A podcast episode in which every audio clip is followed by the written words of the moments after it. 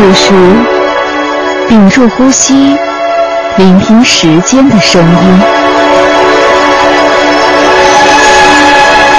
此时，抚摸老树，感受树林的伟岸。此时，闭上眼睛，想象细胞的凋零。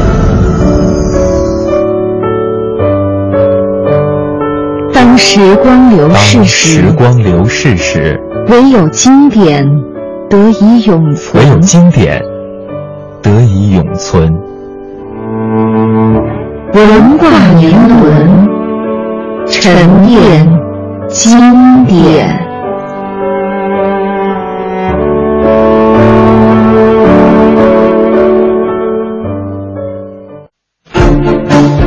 我从哪里来？我是谁？那我现在要去寻根，就是您下一站要去的地方。河内？五个人决定冒险，踏上未知的旅程，去探寻属于自己的历史。他们奔波万里百年，去认领尚未启封的血脉遗产。哇，这是你找到的？心底的疑问将要面对。不认识呀？这就叫陈斌啊！家族疑团将被解开。我完全不知道这件事，不是我们认识的他。谁会在远处等你的到来？那种生活当中的那种暴逆，怎么样去忍受它？我内心有伤疤，有痛楚，把它抚平。在历史的倒影中，这是去年中央电视台的一档文化寻根节目《客从何处来》的片头。我们的节目也曾经和大家分享过这档节目给我们带来的很多的感动。这是一档非常具有创新意义的节目，它不但把观众的视线从很多的相亲、嗨歌和一大堆的爸爸当中解放出来，也给了人们一个全新的视角去追寻一个问题的答案，那就是我从哪里来。少小离家老大回，乡音无改鬓毛衰。儿童相见不相识，笑问客从何处来。客从何处来的利益，就是缘起于这首贺知章的诗。节目跟踪记录了陈冲、易中天、马未都等文化艺术界的名人，寻访海内外数十个地方，探究自己家族几代人甚至几十代人的私家历史的艰辛历程，在有温度的历史中认识自我，思考未来，同时也阐释个体与家庭、宗族、民族之间的关系。复原我们的故土牵挂、追思念旧、家国情怀的精神线索。这个节目呢，我在我们自己的节目当中曾经不止一次的向大家推荐过，呃，我自己也看了很多遍啊，看了不下五遍。其实每看一次都有新的感动在里面。嗯，我首先觉得它的悬念营造的特别好，对，就是因为很多年过去了，我们对于祖辈、对于父辈的很多的经历啊，并不是特别的了解。通过这种方式去探寻、去回溯，可能我们对于自己的呃祖父那一代的人，或者父亲那一代的人，他们所经历的历史，他们经历的家国变故，会有一个全新的认识。嗯，另外一方面就是可能在这个家庭当中，父母或者说是祖父、祖母等等，他们扮演的是个家庭成员的角色。但是更多的时候，他们在社会上也有自己的角色。我们往往习惯于用家庭成员的眼光去打量他们，但是对于他们在社会当中，呃，所扮演的角色，了解的也并不是很多。那这档节目就给了我们一个全新的视角，来重新的看待自己的祖先。没错。那么最近在看的时候呢，我又有了一个新的发现哈，也许是巧合，就是每一个家族都在日本侵华战争当中发生过巨变。那然而，毕竟七十多年过去了，很多的历史已经被后人渐渐的淡忘了，甚至不知道父辈、祖辈竟然有过那样的一段人生境遇。那么，客从何处来，正是用一种生动的方式在提醒着我们勿忘历史。那我们来听听节目当中的一些片段。我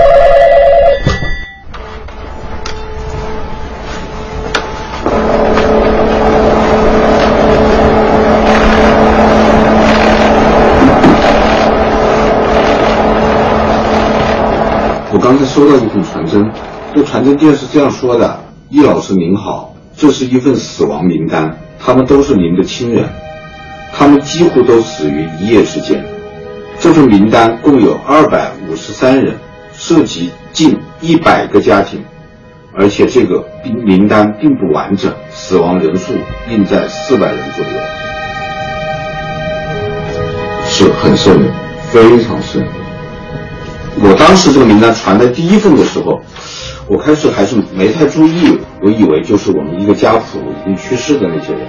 现在正在讲述的就是著名的学者易中天，呃，他在探寻自己祖先历史的时候，接到了一份死亡名单，家族当中有两三百口人在一夜之间，呃，神秘的死去了。那究竟是是一个什么样的原因呢？是谁造成了这样的一一场惨案？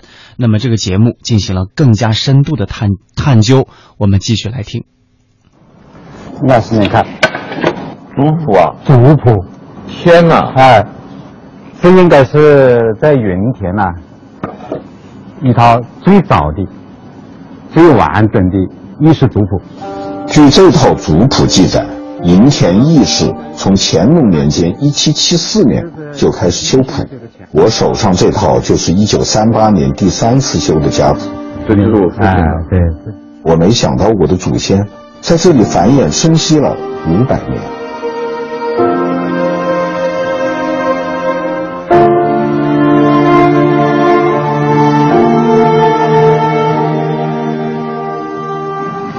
该年的族人根据这个族谱嗯和九八年的族谱，嗯，整理出来一份名单。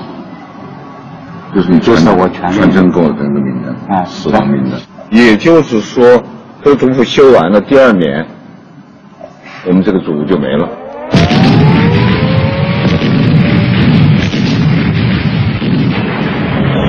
一九三八年十月，日军占领广州、武汉，抗日战争进入最艰难的阶段，湖南成为抗战的前线。一九三九年九月十四日，第一次长沙会战打响。营田位于湘江和汨罗江的交汇处，是日军水陆进攻长沙的必经之地。二十三日凌晨，日军在营田重兵进攻，不到十二小时，驻守营田的中国守军第三十七军九十五师五六九团几乎全部阵亡，营田沦陷。之后，日军开始了残忍的屠杀，被俘国军副团长甚至惨遭剥皮致死，当地村民遇难一千多人，超过三分之一，史称“营田惨案”。我们刚才听到的是易中天所追寻的家族史，接下来呢，我们再来听听马未都先生。马未都先生曾经不止一次的说自己和父亲之间好像总有一些隔膜，呃，对他并不是特别了解，因为他的父亲是一个平常生活当中不苟言笑的人，呃，但是通过对自己父亲曾经经历过的那段历史的重新的探究，他明白了父亲为什么会当初选择弃笔从戎，为什么会养成非常坚毅的性格。之前我还拜托了山东当地的历史专家伊林，对父亲当兵的原因做了调查。在东山村时，伊先生打来电话，约我到青岛见面。马先生，这是我在研究莫野岛的这个资料的时候，偶尔的发现了这么一条信息。虽然是说的很模糊，说的不清楚，但是呢，在这个沙滩上呢，曾经发生过一起严重的水雷爆炸事件。嗯，而且当年爆炸的这个位置上，也正是你父亲老家，就是莫野岛的南洼村。这件事呢，没有建筑于正规的记录，只是当地老百姓的口传历史。我就去调查这个事儿来龙去脉，归纳出了几个数字。很多的亲历者都说，究竟哪一天记不清。嗯，但是呢，他们几乎同声这样说：他是在日本鬼子投降的前一年，一个最热的时候。嗯，那么我推断呢，应该是在八月份。嗯，那么这个一九四四年的九月是什么意思呢？就是那个时候，你父亲离开了家乡去参加抗日，这前后呢就是一个一个月的时间，这是有关联的。这场水雷爆炸事件伤亡的那个人数众说不一，一个是六十九，嗯，一个是七十二，嗯，一个是八十一，嗯，有三个数。可是当时你父亲老家南洼村，当时呢人口非常少，嗯，就是八十年代才是一个七十二户人家，非常小的一个小村儿。嗯，几乎是每家都会涉及到一个受害者。我再写一组数字，这个九是什么意思？你能不能看出来？这个九呢，就是你的那个三叔，当年围观在这个水位旁边被炸死，当时正好是九岁，你父亲正好是十八岁，血气方刚的一个青年。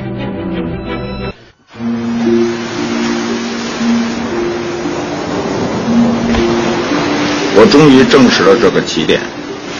一九四四年八月，一颗日本水雷在我眼前的海岸爆炸。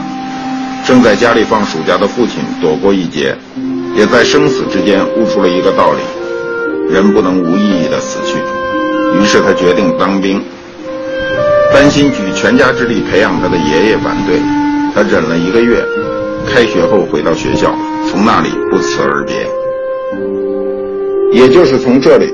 我的父亲开始了另一个人生，他和日本人拼过刺刀，抗战胜利后随华野九纵四处征战。一九四七年，他参加了孟良崮战役，之后他还打进上海。一九五四年底，为建设空军，奉命进京。我现在知道，一枚日军水雷夺去了马未都的父辈很多亲人的性命，于是呢，马未都的父亲弃笔从戎，开始了自己新的人生。我们再来说另外一个角色陈冲。我们知道他是享誉世界的影星，在陈冲的印象当中，他的外公是一个非常出色的医学家。但是，从陈冲通过对自己外公经历的一一番探寻，也了解到了，呃，外公学业报国，留学归来，投身抗战的医疗卫生工作。这个楼呢，已经有九十多年的历史了。给你看一样东西，就是这样。哦。你猜猜看是什么？我猜不出是什么。嗯。呃。看样子很老的东西。这个打字机，就是您外公在英国留学的时候一直用的打字机。哇，真的。然后他后来回到国内。抗战期间在重庆，然后又回到上海，一直用的都是这一台。啊，太珍贵了！我外公在上面打过好多次。我不知道您还有没有印象，您外婆曾经写过一篇回忆您外公的。在了解了青年时期的外公后，重读外公的履历，我似乎找到了他。思想逐渐集中到科学也可救国上去。外公在这里躲藏了近一年后，一九二八年考入了上海医学院，毕业后远赴英国留学，仅用了两年的时间，他就获得了医学和哲学两个博士学位。年仅三十三岁的外公被吸收为英国皇家学会会员。一九四零年。刚刚完成哈佛大学深造的外公，谢绝了美方的挽留，选择了回到抗日战火中的祖国。外公在重庆歌乐山搭起了实验室，投入了战时急需的抗生素研究。他在敌机轰炸下研究出的成果，挽救了无数抗日伤员的生命。也就是在那段日子里。他撰写完成了医学著作《现代药理学》，并通过周恩来送到了陕北抗日敌后根据地，成为了延安当时最重要的医学资料，也奠定了新中国药理学研究的重要基石。张昌绍对生命和幸福的理解，随着年龄和世界观的。影响而改变。其实我们在听到这样的一些节目的片段的时候呢，也会激发我们内心的一些感动。虽然不是我们的祖先，不是我们的祖辈，但是感觉整个那一代中国人都是用这样的精神气质，在面对国家的危难的。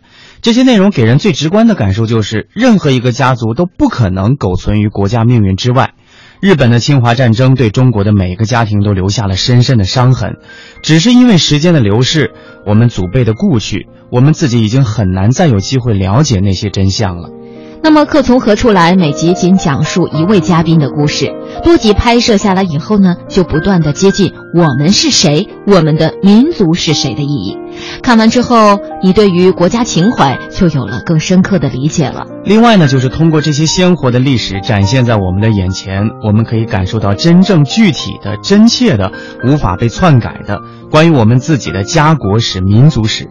所以，我们也就特别能够理解为什么今天我们要去抢救那些宝贵的口述历史，因为历史终究会随着时间的推移渐渐被淡忘，而正是这种自然的忘却，能给很多不愿意承认历史的人以篡改历史的机会。二零一五年是世界反法西斯战争胜利七十周年，也是中国人民抗日战争胜利七十周年，包括中国在内的世界各国都在以前所未有的高规格开展纪念活动。尤其是前不久，国务院已经宣布特别安排九月三号为公众假期，纪念抗战胜利。澳门特区政府已经表示，将把今年的九月三号定为澳门假期。香港特区政府也向也将向立法会提交议案，将二零一五年的九月三号定为一次性的额外公众假期及法定假日。这一天我们做什么呢？除了参加各种各样的纪念活动之外，不妨就从自己的家庭中开始，去追溯一下父辈、祖辈那些不为我们所知的苦难的岁月，发现他们在那段岁月当中所体现出的自强精神和家国情怀。相信这些同样是抗战留给我们宝贵的精神遗产，值得我们永久珍藏。一个人的历史再复杂，对于整个民族的历史也是沧海一粟。但是这么多人的历史能够构成整个民族一百年以来的历史，这样的历史对于我们民族就显得尤为重要。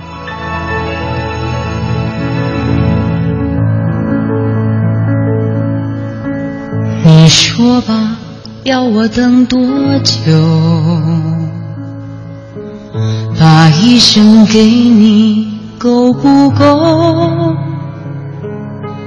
背离了冥冥中的所有，离乱中日月依旧。